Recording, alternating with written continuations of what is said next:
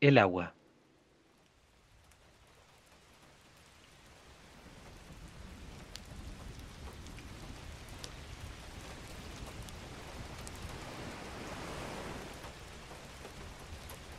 Sustancia líquida, molécula compuesta por hidrógeno y oxígeno, y sobre todo, elemento básico para el desarrollo de la vida. Es así como el agua ha sido fundamental para el desarrollo de miles de especies durante millones de años en nuestro planeta. Sin embargo, hoy el agua vive una profunda crisis. Alrededor de 2.000 millones de personas en todo el mundo no tienen acceso a servicios de agua potable gestionados de manera segura. 3.600 millones de personas no cuentan con servicios básicos de saneamiento seguro y más de 2.000 millones carecen de instalaciones básicas para lavarse las manos.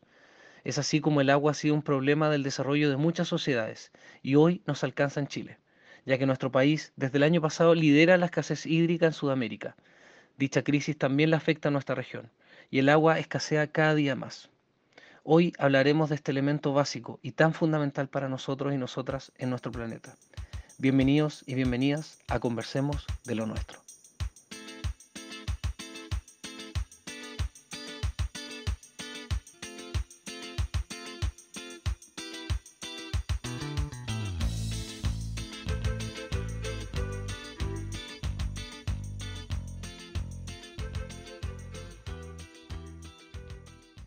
Hola a todos y todas, buenas noches o buenos días, dependiendo de la hora en que nos escuchen.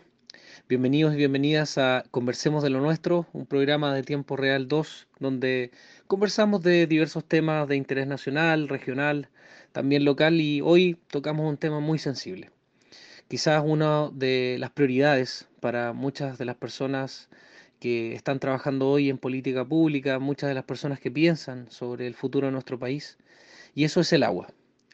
El agua es un bien fundamental, es un bien clave para el desarrollo de la vida y hemos vivido en Chile eh, un aumento de la escasez hídrica en estos últimos años por diversos factores, el desarrollo de la política forestal, eh, una baja en el nivel de precipitaciones y otros factores que nos han llevado a este momento y la idea de hoy es analizar la situación de Biobío y cómo está trabajando el Estado y las instituciones públicas para enfrentar esta escasez que está cada día aumentando.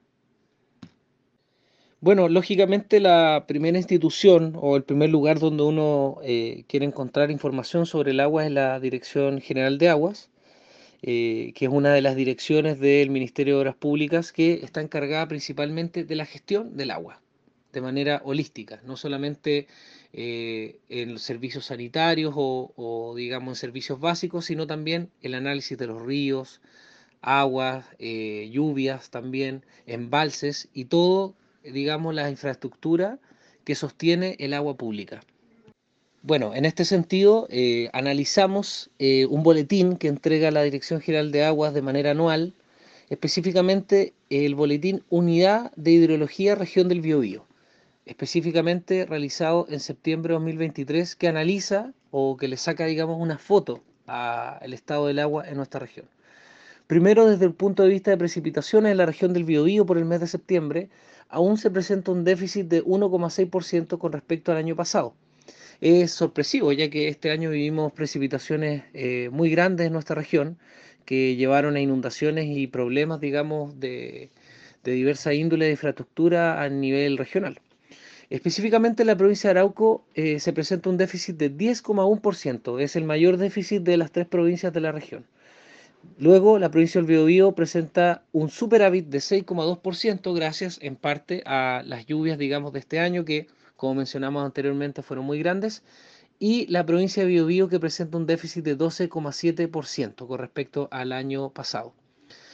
Cuando analizamos los embalses, tanto la laguna El Laja como el embalse Ralco y Pangue presentan un llenado mayor al 95% y gracias también a las precipitaciones de este año hoy tienen una cantidad de agua suficiente para funcionar. Y por último, los caudales en la región del Biobío, considerando los principales ríos de la región, también presentan un superávit de 25,5%.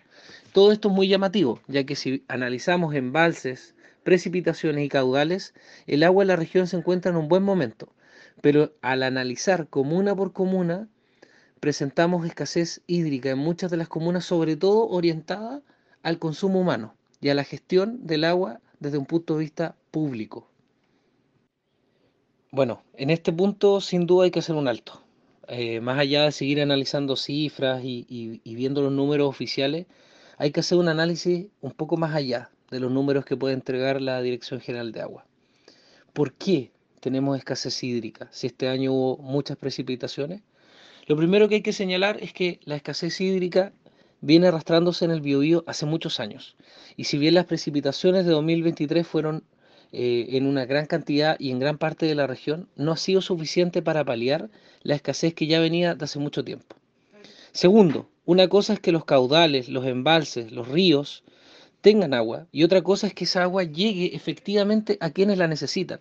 Y no solamente estamos hablando de gestión pública, de consumo humano o de servicios básicos, sino estamos hablando de agricultura, estamos hablando de forraje para alimentar los animales y tantas otras cosas que se hacen en nuestra región. Por ejemplo, en el Distrito 21, gran parte de la, provincia de Biobío son comunas agrícolas y han sufrido en estos años una tal escasez hídrica que muchos animales han muerto y mucha gente ha debido buscar otros rubros. Es por eso que el agua que pueda llegar este año por precipitaciones no fue suficiente para paliar una crisis que venía hace muchos años. Por otro lado, como consideramos las características eh, de trabajo que tienen muchas comunas del Distrito 21, sobre todo la provincia de Biobío, donde se necesita agua para la agricultura, también debemos pensar en otra gran característica de la región del Biobío, la presencia de forestales. Sin duda, y muchos estudios ya han sostenido que el monocultivo es perjudicial para el ciclo del agua y para que nuestra tierra se mantenga en un nivel hídrico suficiente ya que el monocultivo de pino o eucalipto absorbe una gran cantidad de agua.